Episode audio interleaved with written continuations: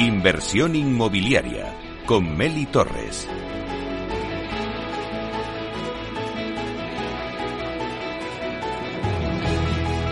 Bueno, y ahora vamos con la entrevista de la semana. Hoy abordamos uno de los grandes compromisos, como os decía anteriormente, y a la vez un reto que tiene ante sí la sociedad en su conjunto. Y como no podía ser de otro modo que el sector inmobiliario también esté de lleno metido en todo, eh, en todo el tema de la sostenibilidad, que es de lo que vamos a hablar. Y lo hacemos con Cristina Rosón, que se ha incorporado hace unos meses al Mar Consulting para liderar el área de sostenibilidad y eficiencia energética. Por daros una pincelada de quién es Cristina Rosón, pues Cristina Rosón es arquitecto de formación y posee un extenso conocimiento en la gestión de proyectos de edificación sostenibles bajo sistemas de certificación ambiental que muchos de vosotros ya conocéis, como LEED, BRIN, WELL, H, Passive House, con experiencia tanto nacional como internacional. Y además de ser especialista en arquitectura bioclimática y otras herramientas relacionadas con materia de sostenibilidad. Así que vamos a darle la bienvenida. Buenos días, Cristina. Hola, buenos días. por invitarme y encantada de estar aquí hoy con vosotros. Bueno, pues un placer tenerte aquí con nosotros. Eh, Cristina, eh, hace poco te has incorporado al Mar Consulting. Eh, cuéntanos un poquito cuál es la hoja de ruta que va a marcar al mar en materia de sostenibilidad. Bueno, efectivamente me acabo de incorporar hace poco al Mar Consulting. Creo que mm, ahora mismo en sostenibilidad, y es algo que vamos a llevar a cabo nosotros en la empresa también, es muy importante, eh, por un lado, conocer las diferentes herramientas del sector que se está haciendo, que se está llevando a cabo, y por otro lado también es muy importante ser innovador, anticiparse también a estas necesidades del mercado. Con lo cual, eh, a mí me parece muy importante en este momento que nuestra hoja de ruta vaya en esa dirección. Es decir, que tengamos muy clara, eh, por un lado, lo que se ha estado haciendo en el pasado, dónde estamos ahora y hacia dónde nos vamos a dirigir en el futuro, para que de esa manera podamos nosotros también acompañar a nuestros clientes. Eh, de esta manera también, al anticiparnos nosotros a las eh, tendencias del mercado y qué es lo que realmente se va a posicionar, también vamos a ayudar a posicionar de esta manera a nuestros clientes. Va a ser muy importante también conocer sus necesidades para que de esta manera todas estas estrategias de sostenibilidad que vayamos llevando a cabo se puedan eh, ajustar de una manera clara a, nuestro cliente y de esta manera también poder liderar el mercado. Claro, la compañía mm, Almar Consulting viene desarrollando desde hace años su compromiso con la sostenibilidad, llevando a cabo una importante labor en el ámbito de las certificaciones más estrategias, más estratégicas y más prestigiosas, además, como, hemos dicho antes, que son BRIN, LEED, etcétera y también hace análisis ESG de activos, impacto climático, huella de carbono, asesorando tanto a fondos como promotores en la toma de decisiones e implementando medidas y certificaciones para conseguir ese ahorro energético del que ahora mismo pues tanto hablamos y la mayor conciliación con la sostenibilidad. Pero yo te pregunto, Cristina, ¿la sostenibilidad ya está en la agenda de todas las empresas del sector? Pues mira, me parece muy interesante tu pregunta, la verdad, porque mm, para todos aquellos que llevamos trabajando en Sostenía desde, pues casi de, desde el momento uno o desde el momento en el que de alguna manera empezó a conocerse en el sector, hemos visto que todo este sector de la construcción, del real estate y la sostenibilidad ha evolucionado mucho. Vamos a poner, por ejemplo, en estos diez últimos años, ¿no? Eh, hemos visto que desde el principio que se empezaba, por ejemplo, a hablar de sostenibilidad, el concepto por decirlo así, era como más una, una idea feliz o algo como más hippie, todo aquello que tenía que ver con, con la sostenibilidad, ¿no? Y de hecho incluso al principio estaba hasta mal visto ser sostenible y reciclar porque significaba que no tenías dinero para comprarte algo o un producto nuevo, ¿no? Entonces, a Dios gracias, todos estos conceptos de sostenibilidad han ido evolucionando y desde a lo mejor empezar a certificar en el 2010 eh, solamente haber, por ejemplo, cinco edificios en el sector que estuvieran certificados y se solamente dos, tres personas eh, acreditadas en un proceso de certificación, tener la certificación, digamos, eh, a que a día de hoy hay más de mil proyectos en este momento que se están en proceso de certificación o que ya se han certificado, con lo cual podemos afirmar que el crecimiento es absolutamente exponencial. ¿Esto qué significa, por un lado? Que eh, al tener este crecimiento de esta manera tan exponencial, por un lado, em, pone sobre la mesa este, este tema de la sostenibilidad y por otro lado también para aquellos que estaban un poco más rezagados a la hora de implementar estrategias de sostenibilidad, eficiencia energética, descarbonización, o sea, llámalo un poco X, porque al final todo está como en la misma bolsa, digamos, de sostenibilidad, de aspectos de sostenibilidad, obliga a que ya esté en, la agenda de todas las empresas. Sí que es verdad, por ejemplo, que grandes empresas de retail o empresas de construcción ya sabían desde hacía tiempo que tenían que empezar a implementar estas estrategias, pero a día de hoy, desde el más pequeño al más grande, sabe que si no está implementando estas estrategias de sostenibilidad de alguna manera, eh, a largo plazo se va a quedar fuera del mercado. Claro. Eh, seguro que muchos que nos están escuchando eh, se estarán preguntando, ¿qué puede ofrecer Almar Consulting a nivel servicios en materia de sostenibilidad? Y claro, ¿qué os diferencia de, de la competencia? Bien, pues eh, yo creo que mm, algo que nos diferencia ahora mismo con respecto a, otras empresas, no voy a decir competidoras, sino empresas también amigas, porque todos los que nos dedicamos en la sostenibilidad ahora mismo somos todos compañeros. Además, todos a día de hoy tenemos muy buen trato entre nosotros, tenemos muchas conversaciones y diálogos, pero creo que algo que va a diferenciarnos, sobre todo bajo mi nuevo liderazgo en la empresa, es que precisamente a mí me parece que eh, estar a la vanguardia de todos aquellos aspectos que se están haciendo ahora mismo en temas de sostenibilidad, ser innovador, eh, ir más allá, no conformarte tampoco con lo que se está haciendo o con lo que se dice en los medios públicos. Yo, por ejemplo, desde hace ya tiempo eh, vengo considerando que mm, el cambio climático es un aspecto importante a tener en cuenta en los proyectos. Cuando al principio, por ejemplo, en arquitectura bioclimática se tomaban estrategias en base al clima local en un edificio concreto, ¿no? Las zonas climáticas que tienes que tener en cuenta yo siempre decía que realmente eso es una directriz, pero que no lo podíamos tener en cuenta porque precisamente por el cambio climático, tornados aquí, inundaciones, cuando no eran parámetros habituales, era necesario tenerlo en cuenta. Entonces, precisamente por esta visión eh, general, global, eh, de, lo, de lo pequeño, ¿no? de lo local a lo global, creo que es muy importante también aplicarlo a los estándares y criterios de la compañía. Además de esta visión que eh, además comparte al mar, no solamente es una visión mía particular, sino que precisamente por eso creo que he encontrado muy bien mi sitio en esta empresa porque compartimos la, visión eh, estratégica de la compañía. Creo que algo que, que va a diferenciar en el tema de los servicios que podemos ofrecer es que la empresa tiene diferentes servicios estratégicos que van a dar gran valor también al, al, aspecto de la sostenibilidad. Eh, nosotros hacemos project management, hacemos consultoría estratégica, hacemos due diligence previas para acompañar al cliente, diferentes servicios técnicos y consultoría. Entonces, todos estos servicios añadidos eh, con teniendo en cuenta además la sostenibilidad, hacen que eh, la sostenibilidad, aunque sea transversal, se macle muy bien en las necesidades del cliente, ¿no?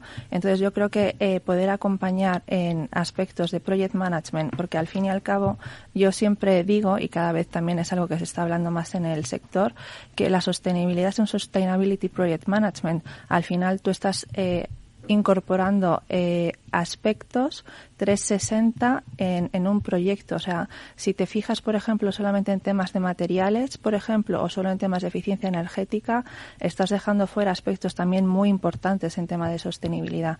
Y creo que esto va a ser eh, diferenciador con respecto a lo que se pueda estar haciendo en el mercado ahora mismo.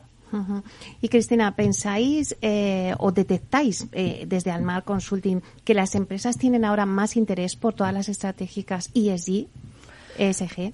Eh, sí, eh, de hecho, em, algo que, por ejemplo, hemos estado viendo todos en, digamos, desde el último año y medio, dos años, es que empiezan a revolotear por ahí estas palabras, ¿no? Las de la E, la S, la G, y se habla mucho de ello, pero luego realmente no está como muy bien asentados los conceptos de, de las estrategias ESG. Entonces, eh, mm, sabemos que hay una necesidad creciente de hecho, es tan así la, necesidad y la demanda de estas estrategias ESG que además yo creo que mm, han venido para quedarse una vez se definan bien. Ahora mismo ya, como ya sabéis, están en proceso de definición, de aplicación para diferentes compañías y demás que cumplan pues un cierto número de personas, etcétera Yo creo que han venido para quedarse porque empiezan a sentar las bases de aquellas estrategias que tienen que cumplir las, las compañías en materia de sostenibilidad. Eh, cuando empiece ya a regularse y tengamos unos parámetros claros, yo creo que van a ser estrategias diferenciadoras a la hora de cómo eh, integran estas estrategias en, se integran estas estrategias en las compañías. Porque mm, hasta el momento eh, se podía hablar de responsabilidad social corporativa y cómo se podía aplicar esto en una empresa, eh, los diferentes partes implicadas, los grupos de interés, pero eh, a mi juicio, pues al final era algo que estaba ahí, pero que de alguna manera, a mi juicio y a mi manera de ver, no se estaba integrando realmente en los principios de la compañía. Yo espero y creo que precisamente estas estrategias SG, ya sea porque pueden venir acompañadas de una mejor financiación eh, o el motivo X, van, van a hacer que esto realmente sea un aspecto diferenciador en las compañías. Claro. Y si vemos, por ejemplo, cuál sería el rol de las administraciones públicas en el desarrollo y cumplimiento de las iniciativas ESG planteadas por las empresas.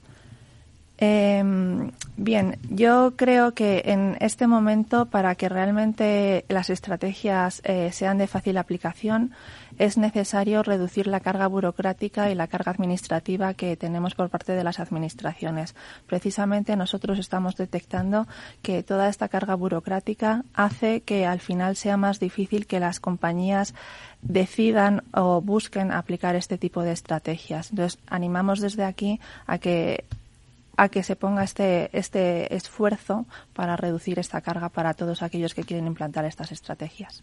Claro, quizás es un poco esa carga burocrática administrativa, es un poco el talón de Aquiles, ¿no? El por qué tampoco se, se implantan tampoco estas medidas.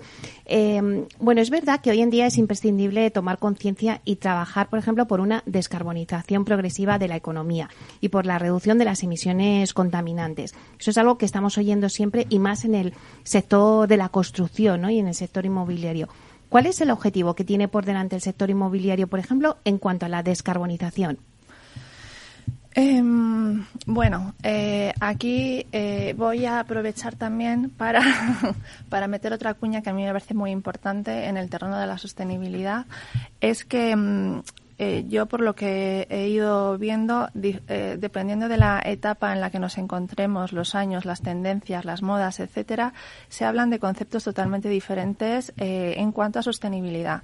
Podíamos, por ejemplo, al principio con la Carta de Montreal, cuando se sientan, por ejemplo, las bases de la sostenibilidad, el protocolo de Kioto, toda aquella regulación con respecto al agujero de la capa de ozono. Entonces parece que eso, dependiendo de dónde la etapa en la que estemos, hay como temas prioritarios a los que hay que dar salida. Eh, yo estoy muy de acuerdo en el concepto de la descarbonización, que hay que descarbonizar, hay que reducir las emisiones de CO2, porque efectivamente tienen eh, un papel importante en el cambio climático, pero creo que es importante, aprovechando este altavoz que me dais hoy, eh, dejar claro también que descarbonizar no es la única estrategia en la tendencia de la sostenibilidad.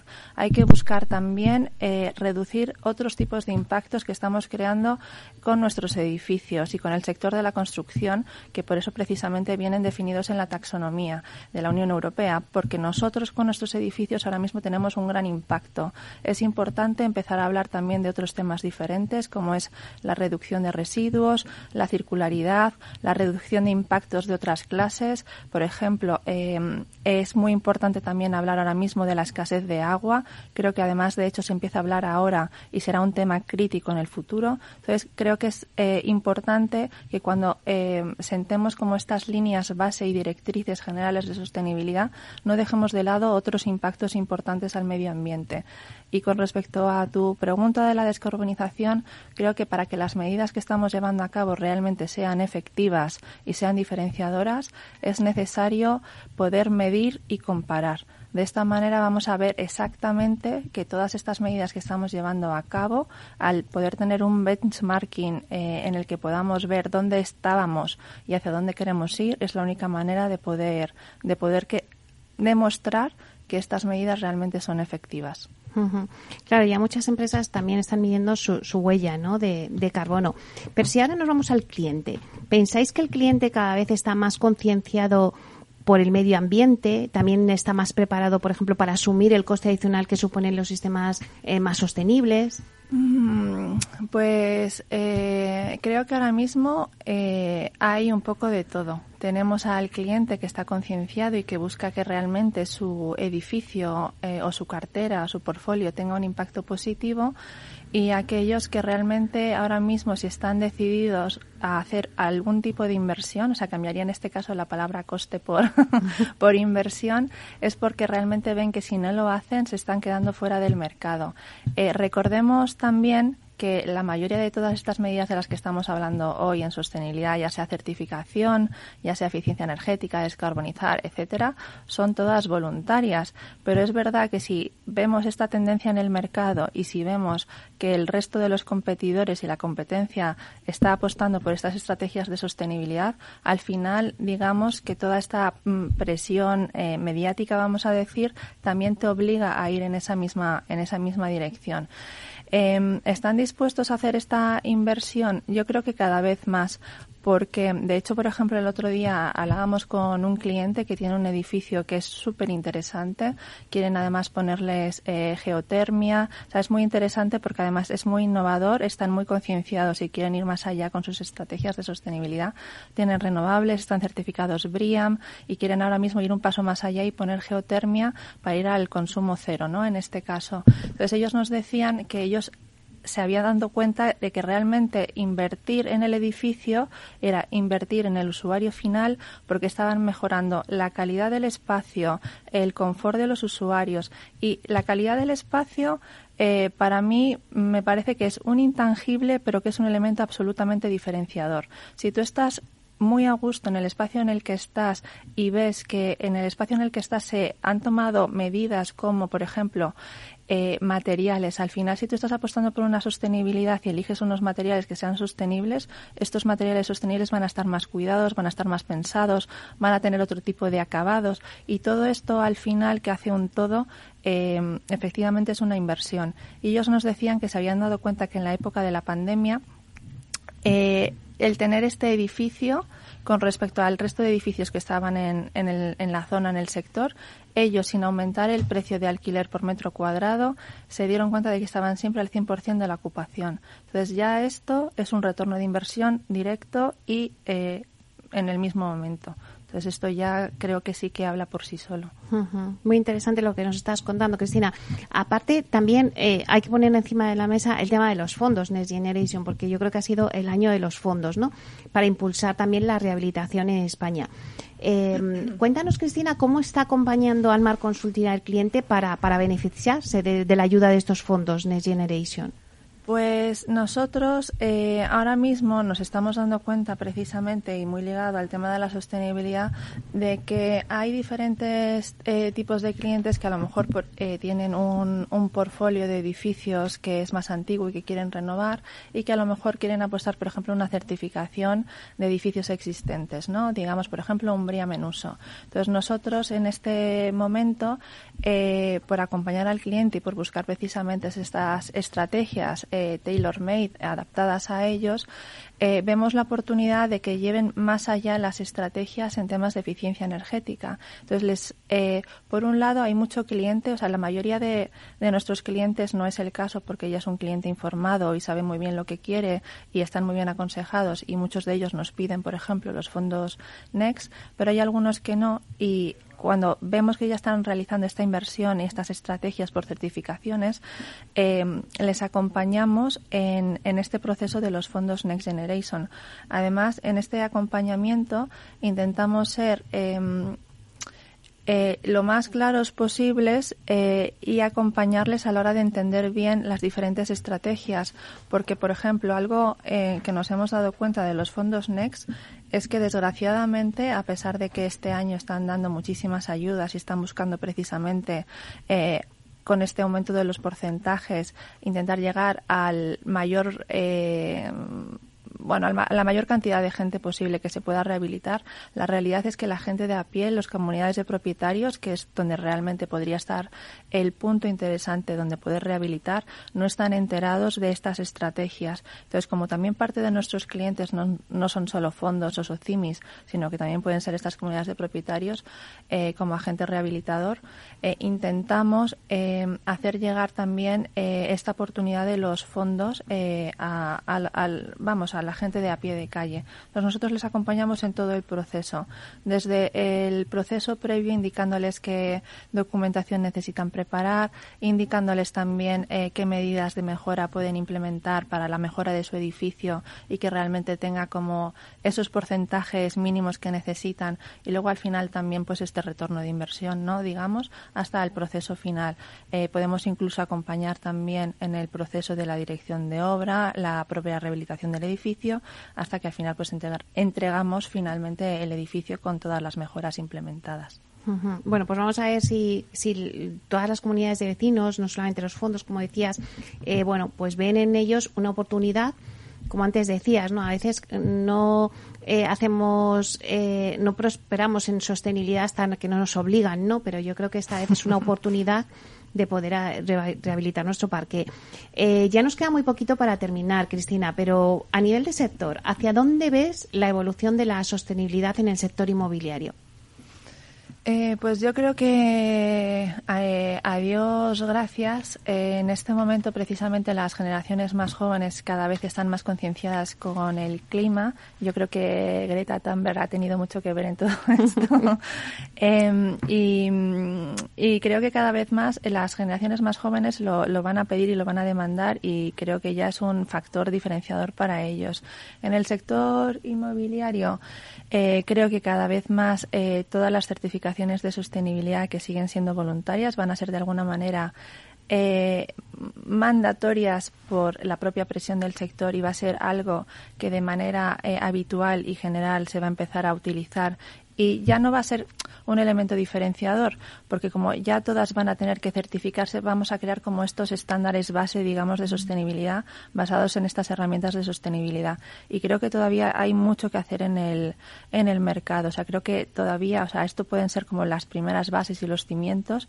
Y luego también algo muy importante, por ejemplo, de las certificaciones, de los sellos de sostenibilidad, eh, es que es un proceso de cambio y mejora continuo. Estas herramientas eh, se renuevan pues cada tres, cuatro años, dependiendo de la herramienta, y van yendo hacia estrategias cada vez más eficientes. Y yo creo que eso es lo que va a pasar en el mercado. Se van a adoptar estrategias como maneras o prácticas habituales de construir. O sea, no vamos a tener que pelear, por decir un ejemplo, con el constructor para que eh, recupere los residuos o los lleve a un vertedero. Ya va a ser una práctica habitual y cada vez vamos a ir a más. Esa es mi visión para el sector. Bueno, pues es una visión esperanzadora y con recorrido. Pues muchísimas gracias, Cristina Rosón, que como hemos dicho, te acabas de incorporar al Mar Consulting para liderar el área de sostenibilidad y eficiencia energética. Ya nos irás contando poco a poco cómo funciona vuestro departamento y qué retos estáis consiguiendo y te esperamos próximamente. Muchas gracias. Un placer. Igualmente.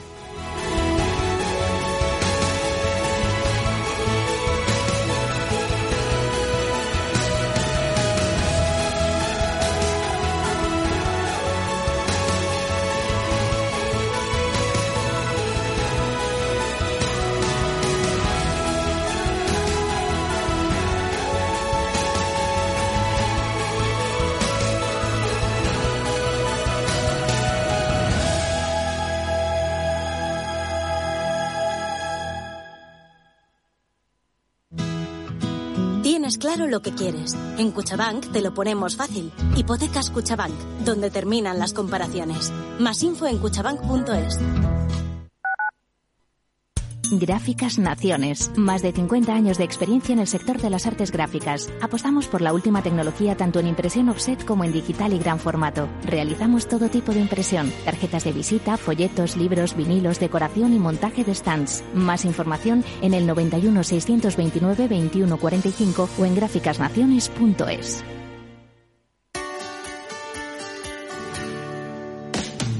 Aquí, en Capital Radio, está el programa más divertido y de mayor influencia en el mundo del capital humano. Todos los viernes a la una de la tarde, únete a Humanos en la Oficina, presentado y dirigido por el speaker internacional Miguel Ángel Pérez Laguna. Un programa donde el talento es protagonista en un formato innovador e irresistible que ya se escucha en 13 países. No te lo pierdas.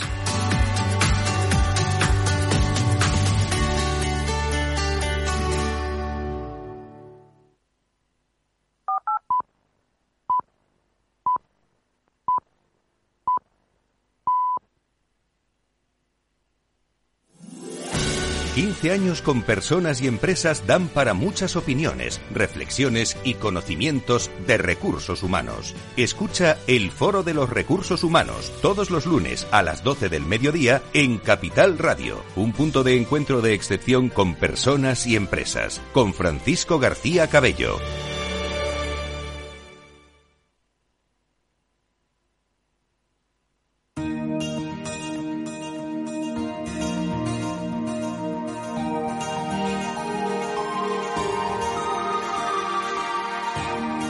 En nuestra sección La Vía Sostenible con Vía Ágora, os contamos la transformación de la vivienda del futuro enfocada en una construcción sostenible como pilar principal.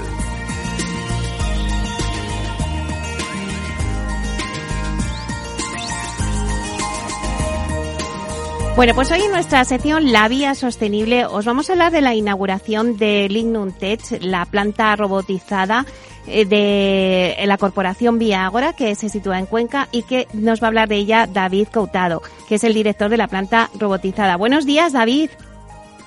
Hola, buenos días, ¿cómo estás? Pues encantada de tenerte con nosotros aquí en, la Vía Sostenible. Lo primero, darte la enhorabuena porque, eh, bueno, el lunes inaugurasteis eh, la planta. Estuve allí, tuve el placer de ver pues la gran obra que habéis hecho y la verdad es que es una maravilla. Eh, cuéntanos un poquito qué sensaciones tenéis después de la inauguración. Eh, bueno, pues, eh, pues mira, tenemos sensaciones muy, muy buenas. Ha tenido una acogida y una repercusión eh, muy importante y, bueno, pues la verdad es que tanto todo el equipo de Cuenca como el equipo de, de Viagora de Madrid, pues tenemos una sensación muy buena, muchísima ilusión y con muchas ganas de, digamos, de, satisfacer el mercado con nuestros productos. La verdad es que fue, fue una apuesta de largo muy buena. Estuvieron ahí todas las autoridades, tanto de Cuenca como todo el sector ahí, reunisteis a, todo lo mejor de lo mejor. Y la verdad es que todos nos quedamos eh, impresionados, ¿no? Con toda esa maquinaria alemana. Eh, bueno, ahora lo puedo contar porque lo he visto. Y la verdad es que nosotros siempre pensábamos que serían los clavos, eh, que serían clavados y, y, están atornillados. Bueno, una maravilla, David, que, que si te parece, eh, cuéntanos un poco, la fábrica tiene unas características que la posicionan a la vanguardia de la industrialización, tanto por los procesos y la maquinaria, como se estaba contando, pero también por los sistemas constructivos que desarrolla. Háblanos de por qué es tan diferencial con respecto a otras fábricas del resto de Europa. Bueno, vamos a ver. En primer lugar, me gustaría eh, aclarar que, bueno, pues se trata de, un, cambio de tendencia en el mercado eh, constructivo, puesto que, digamos, pues estamos intentando hacer una integración vertical cada vez de, mayor calado en el, negocio de la construcción. El Lignutec ha nacido como, una empresa de naturaleza industrial eh, que se dedica a la investigación y desarrollo, digamos, de, componentes y sistemas industrializados para, para, para, para el mercado edificatorio. ¿Por qué, eh, ¿por qué es eh, tan ambicioso y por qué es tan diferencial? Bueno, en primer lugar, pues porque eh, digamos que la, un poco la filosofía de la compañía, digamos que es, eh, insisto, pues, pues desarrollar sistemas innovadores, ¿no? Eh, eh en la que vamos a encontrar unas sinergias muy importantes en el proceso eh, y en el ciclo de, vida del proyecto edificatorio. ¿Cuál es la, la raíz? ¿Cuál es el objetivo? Pues, pues digamos es aumentar las condiciones de seguridad, de calidad, de plazo y, por supuesto, de coste eh, eh, en, ese ciclo de vida constructivo, ¿no? Eh, respecto a, lo que sería el producto, digamos, pues que es, es, es, muy novedoso por varias razones. Eh, entre ellas, pues porque llevamos todos nuestros productos completamente finalizados desde fábrica a, obra y los ensamblamos en obra y bueno, pues además porque esta fachada que estamos eh, ensamblando, pues pues digamos que, que, lleva está hecha de madera, ¿no? La estructura es de madera que, que bueno, pues pues digamos que es un tema es un tema que, que estaba pendiente en el mercado. ¿eh? sí, por otra parte y por último, bueno, pues sería un poco pues la, el proceso de fabricación. Eh, últimas tecnologías, industria 4.0, eh, significa que, que, digamos, desde la fase de diseño eh, todo ello se hace en, en BIM, se, se, se, transmite a la maquinaria y bueno, pues las máquinas se comunican unas con otras para, digamos, dar eficiencia al proceso. Y por otra parte pues pues bueno pues tenemos también capacidades de Internet of Things eh, y bueno pues en caso de que eh, exista un cambio de configuración en los robots etcétera pues se puede hacer eh, en remoto incluso pues desde la fábrica de Alemania que son los proveedores de la maquinaria eh, es la primera planta robotizada de fachadas ventiladas de madera. Está en Cuenca. La fábrica tiene una superficie de 10.000 metros cuadrados y una capacidad productiva de 175.000 metros cuadrados al año. Eh, cuéntanos, David, ¿qué sistemas constructivos industrializados desarrolla Lignum Tech? Bueno, pues eh, con el con el ánimo y con el objetivo, digamos, de, de, dar eh, dar esa flexibilidad y esas eh, herramientas adicionales a, digamos a, las constructoras no a los proyectos de construcción pues digamos que, eh, que tenemos varios sistemas son cuatro actualmente que ayudarían digamos pues pues a acelerar los plazos y aumentar la calidad y la y la seguridad de salud de los trabajadores en primer lugar, eh, en la primera fase constructiva, que sería fase de estructura de los edificios, pues tenemos, tenemos unas escaleras prefabricadas que digamos van completamente diseñadas y ensambladas para cada proyecto desde Cuenca. Eh, son los encofrados perdidos que incluso llevan pues pues pues eh, la ferralla no los refuerzos. Con lo cual pues una vez llegada a obra en unas tres horas eh, se monta la escalera y se hormigona junto con el forjado por otra parte, bueno, pues estamos eh, desarrollando actualmente una segunda planta de baños industrializados, que sería el segundo producto, eh, digamos, de, la compañía. Eh, un, producto que ya se ha utilizado en otras ocasiones y bueno pues sería un poco un concepto de, plug and play no pues pues llegar con el baño completamente configurado con los acabados con el espejo con la mampara instalarlo a, a gusto del cliente en, la vivienda que toque, eh, digamos, y, conectar eléctricamente e hidráulicamente, ¿no? El tercero sería, pues, la fachada industrializada, ¿eh? la fachada industrializada que ya estamos, que ya estamos trabajando en ella, y el cuarto, pues, pues serían los voladizos industrializados, ¿eh? con lo cual, pues, pues digamos que, digamos, trabajando, trabajando en fábricas o, o haciendo esa producción fuera de las obras, digamos que te podemos trabajar en paralelo y avanzar muchísimo con la producción eh, para llegar a obra y que sea un ensamblaje muy, muy eficiente. Claro, ¿y qué planes tiene David la compañía a corto y medio plazo? Bueno, pues eh, digamos que a corto plazo eh, un poco los objetivos son la puesta en marcha, sería la puesta en marcha de, tanto de la fábrica de fachadas como, como de la fábrica de, baños industrializados, digamos, pues poder tener una cartera de clientes eh, digamos, de forma continua y poder atender el mercado local. Eh, actualmente, bueno, pues tenemos varios proyectos eh, ya en, cartera, que sería de nuestro cliente interno del propio grupo Vía Agora, y, bueno, pues tenemos, tenemos una cartera amplia eh, tanto en Madrid como en otras ubicaciones de, España.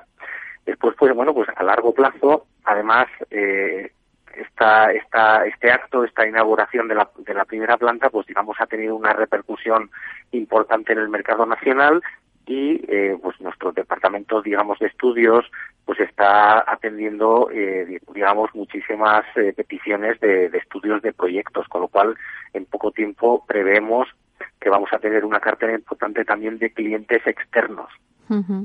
Y por último, bueno, pues a largo plazo, la verdad es que eh, en otros países eh, el uso de la madera y de elementos eh, industrializados, pues, pues bueno, pues, pues es un tema que no es nuevo y sabemos, sabemos a ciencia cierta que, que vamos a ser capaces, digamos, de atender mercados internacionales eh, próximos, ¿no? Pues tipo Portugal y tipo Francia. ¿eh? Pero bueno, queda, queda un poquito de recorrido para eso.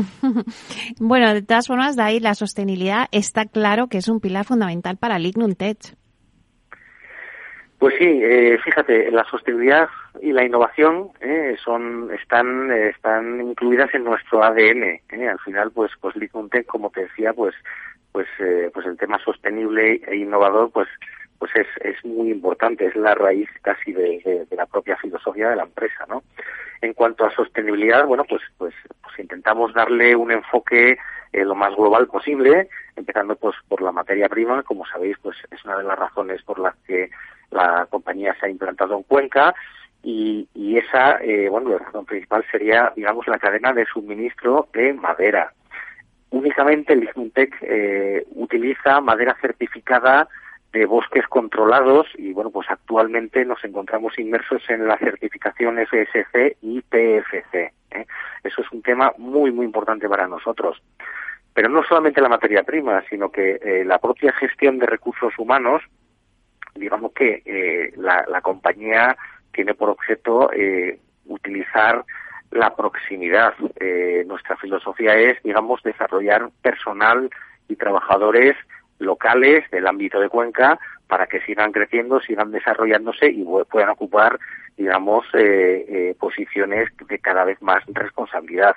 Además, contamos con un con un eh, con un círculo de socios comerciales también eh, localizados en Cuenca, que bueno, pues nos dan muchísima seguridad y nos dan un nivel de servicio muy alto. Eso también creemos que es eh, actuar de forma sostenible, eh, dar negocio al mercado local. Y por último, pues como, como bien sabes, como has podido comprobar, pues la eficiencia energética de nuestros productos es un, eh, es un eh, número, es una figura que cuidamos muchísimo. ¿eh? Tenemos productos con certificación a, y por supuesto, pues en lo que son los eh, procesos industriales, pues únicamente utilizamos energía renovable. Bueno, y de ahí no podíamos dejar de nombrar eh, uno de vuestros proyectos de la compañía muy especial, que es la formación de mujeres para que se incorporen al proceso constructivo. Habéis desarrollado dos cursos y ya tenéis a mujeres en vuestra fábrica trabajando. ¿Cómo está siendo su incorporación al mundo de la edificación y en una industria como la de Lignum Tech? Bueno, pues esta incorporación está siendo, la verdad, muy ilusionante. ¿eh? El, personal, la verdad es que tiene una ilusión un, y, un, eh, y un empuje importantes. Eh, estas trabajadoras pues han hecho un curso de dos meses en la Fundación Laboral de la Construcción, en la que han, digamos, construido varios prototipos con sus con sus manos, han aprendido, digamos, eh, desde desde cero, eh, digamos, las las diferentes naturalezas de actividades que se llevan a cabo en, en la construcción de baños. Y la verdad es que eh, estamos muy muy ilusionados con este con este proyecto porque sabemos a ciencia cierta que va a dar frutos eh, muy positivos dentro de muy poco. Además, eh, digamos que, que dentro de esa filosofía sostenible que está en nuestro ADN, pues eh, creemos que en Lignutec creemos que la inclusión de la mujer al sector de la construcción es muy importante, puesto que se trata de un colectivo que tradicionalmente pues no ha tenido una presencia importante en el sector de la construcción. Eh, además, bueno, bueno, pues eh, como bien sabemos, eh, cubrimos eh, una carencia importante de, personal que actualmente estamos sufriendo en el sector de la construcción, con lo cual digamos que cerramos un poquito el círculo de los problemas que tenemos contando con personal de nueva contratación. Bueno, pues la verdad es que un placer, David Cautado, que nos hable sobre pues sobre la, la fábrica de Lignum Tech como director que eres de la planta robotizada de, de Lignum Tech. Muchísimas gracias por contarnos eh, la inauguración, por contarnos todos los sistemas eh, constructivos, industrializados que, que vais a desarrollar, los planes que tiene la compañía a corto y a medio plazo, lo importante que es la sostenibilidad y también ese proyecto de, de, de formación de mujeres. Muchísimas gracias, David. Muchísimas gracias, que pases buen día. Igualmente, un abrazo.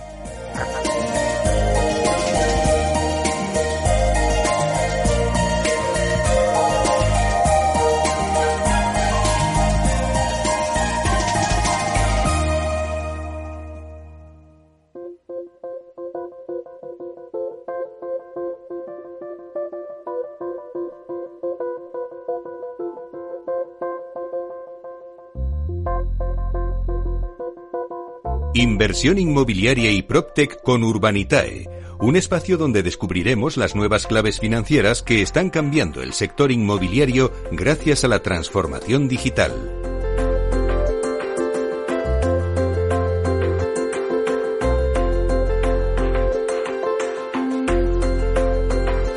Bueno, pues nos vamos con nuestro espacio inversión inmobiliaria de la mano de Urbanita y vamos a profundizar en las claves financieras que nos ofrece el mercado de la inversión inmobiliaria. Y para ello contamos con la presencia de José María Gómez Acebo, director de clientes institucionales en Urbanita. Vamos a darle la bienvenida. Hola, buenos días, Pepe.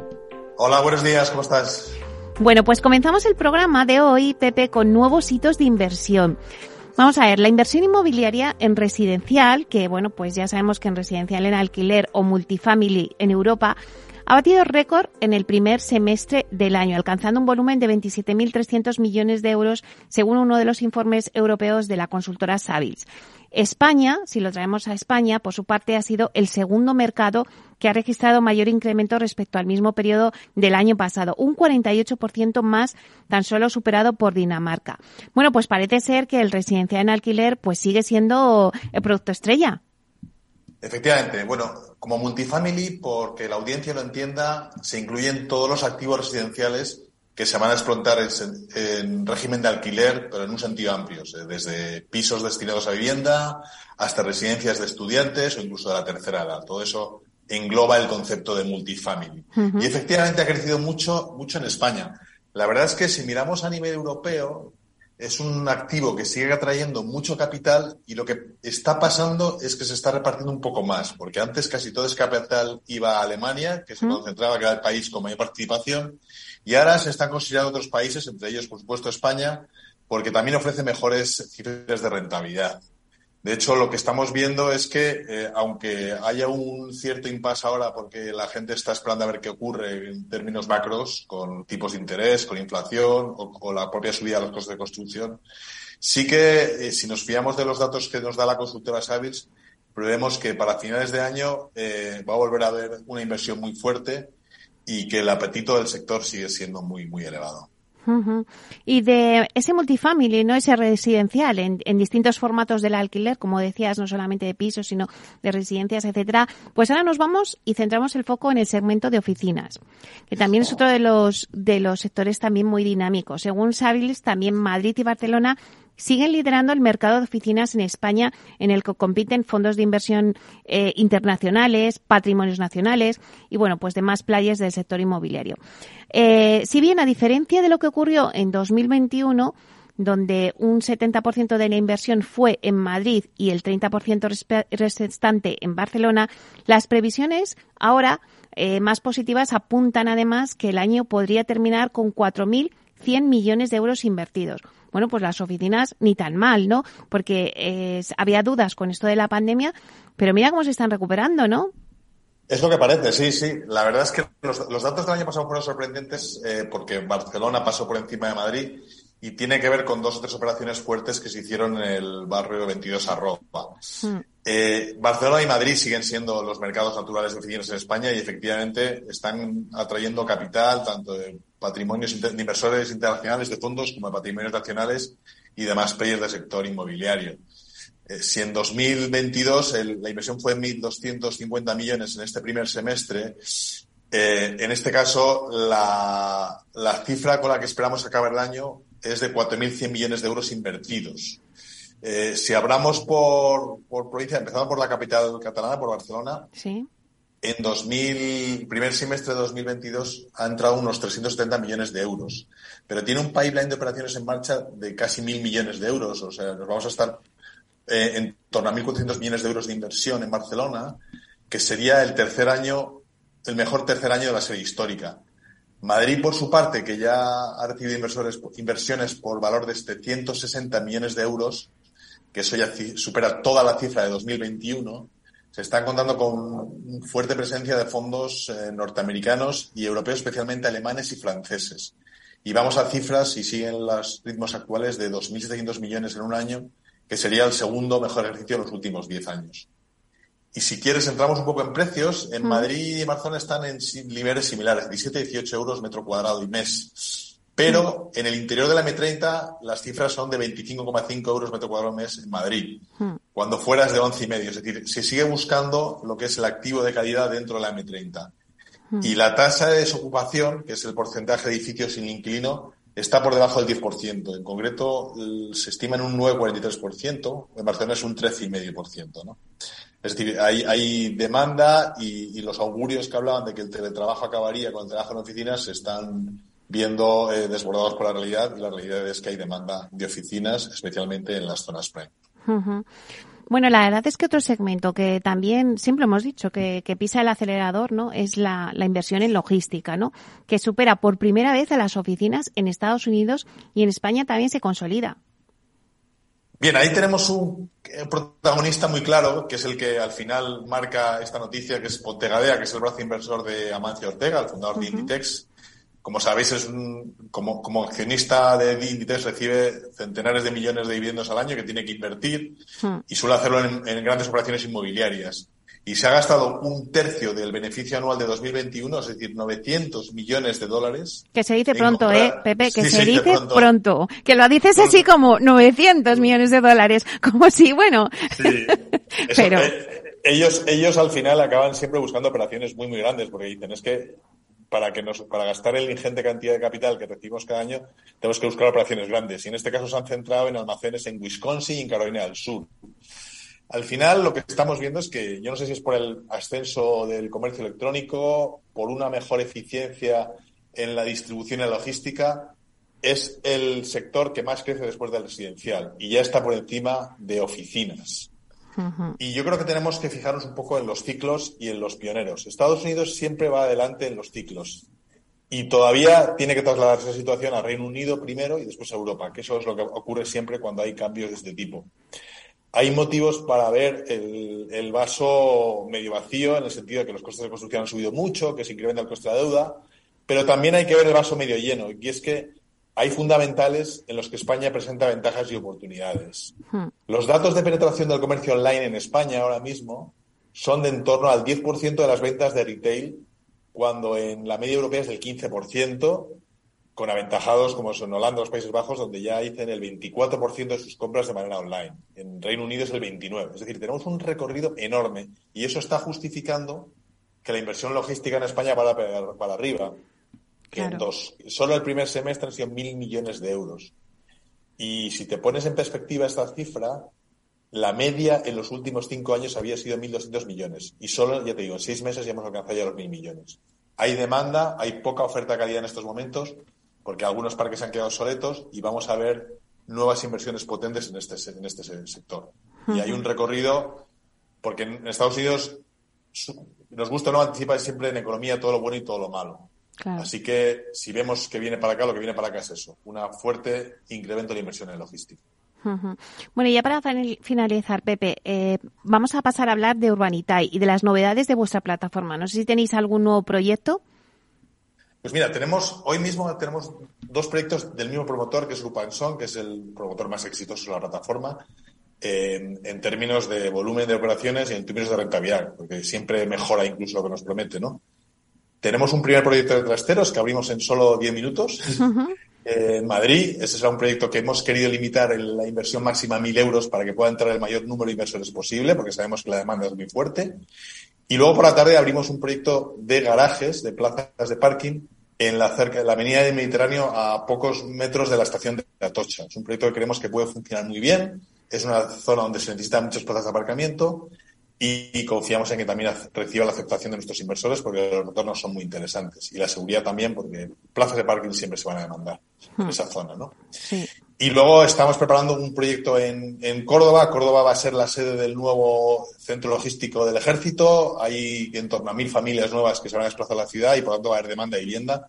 Y tenemos una oportunidad muy buena con un grupo muy importante, con Gestilar, que si conseguimos cerrar la operación, pues también nos ofrece un retorno súper atractivo y el que animamos a los, inversores, a los inversores y a los oyentes a que estén atentos, que lo anunciaremos a lo largo de la semana que viene. Bueno, vosotros ya siempre de la mano de las grandes, ¿eh? también Gestilar ahí. Eh, bueno, Pues la verdad es que suena súper interesante. Yo creo que algún día tenemos que hablar, Pepe, del tema de los trasteros, porque es que parece que no, pero es un activo también que, que da mucho que hablar y que hay una demanda enorme. Eh, solo anunciar a los oyentes que nos estén escuchando, bueno, pues los dos proyectos que nos has dicho, que en 10 minutos sale eh, los trasteros y que luego vais a lanzar por la tarde las plazas de, de garaje que están cerca de Atocha. Así que yo creo que son dos productos muy, muy interesantes para todos los que nos estén escuchando. Pues ya saben que cuando anunciéis algo en Urbanitae es que dura, yo ya no sé si decir minutos, porque yo creo que hasta minutos es mucho. Pues no lo sé, este trasteros me temo que va a haber algún que otro inversor frustrado que va a llegar tarde. Esto me, temo que lo tengo que garantizar. Esperemos que el otro que es más grande tarde un poco más y, haya más oportunidades para todo el mundo para entrar, efectivamente. Bueno, pues la verdad es que seguís con muchísimos proyectos. Ya nos contaréis más adelante este proyecto de Corda porque tiene muy buena pinta, la verdad. Sí, es, creemos que es una plaza que, eh, aunque no sea una plaza principal, eh, hay una zona de expansión donde va a ir el proyecto donde está habiendo oportunidades buenas, vamos a ir con precios muy, muy contenidos el, en el proyecto y ya digo que la demanda de las familias que se van a desplazar con la inversión que va a hacer el, Estado en el centro logístico nos garantiza una demanda de vivienda que esperamos cubrir en parte con nuestra promoción, que sea unos 70 viviendas. Bueno, pues ya nos iréis contando. Pues muchísimas gracias. Muchísimas gracias, Pepe. Eh, bueno, pues ha sido, es un placer siempre tenerte los jueves para hacer ese repaso a, qué es lo que pasa, ¿no? En el mundo de la inversión y que nos des también los proyectos de Urbanitae. Así que un placer. Un placer también para mí y para vosotros y animarles a, los, a los eh, oyentes a que metan en urbanitae.com y ahí podrán ver una descripción muy detallada de todos los proyectos que tenemos para invertir. Claro que sí. Hasta pronto, Diego. hasta, luego.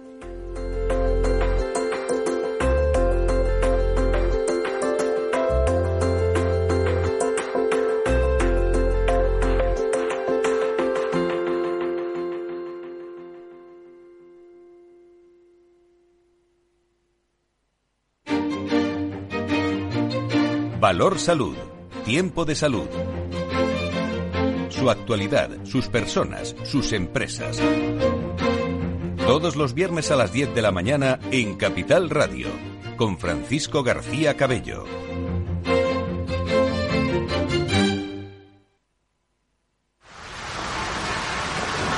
¿Has vuelto a los atascos?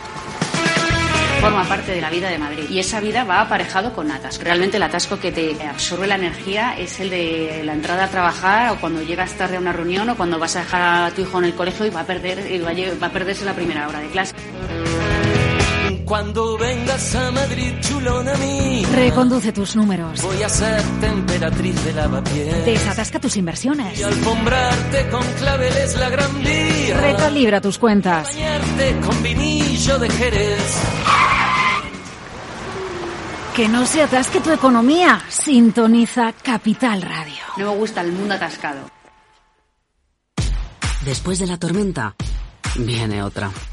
El cambio climático lo ha cambiado todo y los riesgos son más y más imprevistos, como el pedrisco, el viento o las lluvias. Por eso necesitas un buen seguro agrario que garantice tu tranquilidad. Y ahora es el momento de contratar tu seguro de cítricos. Agroseguro. Trabaja sobre seguro. Disfruta de la mejor cocina gallega en Montes de Galicia. Todo un clásico moderno en el barrio de Salamanca. Disfruta de la variada dieta láctica, de las mejores carnes y pescados tratados con respeto y transparencia y regados con una de las mejores bodegas de la zona. En grupo, en familia o en pareja, Montes de Galicia te ofrece el espacio perfecto en cada ocasión.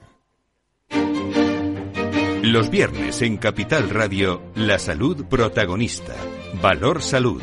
Industria, pacientes, profesionales y directivos del sector, investigación y todas las áreas del mundo de la salud y sanidad con sus personas y empresas. Evolución de la pandemia, novedades de nuestra medicina y sus profesionales, con los expertos y destacadas empresas. Valor Salud. Cada viernes a las 10 de la mañana, la salud protagonista con contenidos claves y un estilo propio.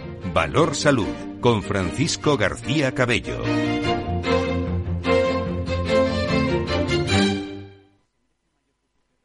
Esto te estás perdiendo si no escuchas a Luis Vicente Muñoz en Capital, La Bolsa y la Vida. Antonio Garamendi, presidente de la COE. Habría que evaluar, eh, y para eso también está la mesa, nos podríamos sentar, me da igual si hubiera que cambiar la ley, un salario mínimo que se acogiera o que se acoplara eh, a cada uno de los territorios de este país, porque la realidad es que la propia negociación colectiva también va en función de esos territorios. Es diferente cuando vemos el convenio del metal, por ejemplo, pues de Vizcaya, es muy diferente al convenio del metal de otra provincia, e incluso del propio País Vasco. Y yo creo que esa es la realidad eh, y es por eso por lo que estamos diciendo este tema. No te confundas. Capital, la bolsa y la vida con Luis Vicente Muñoz, el original.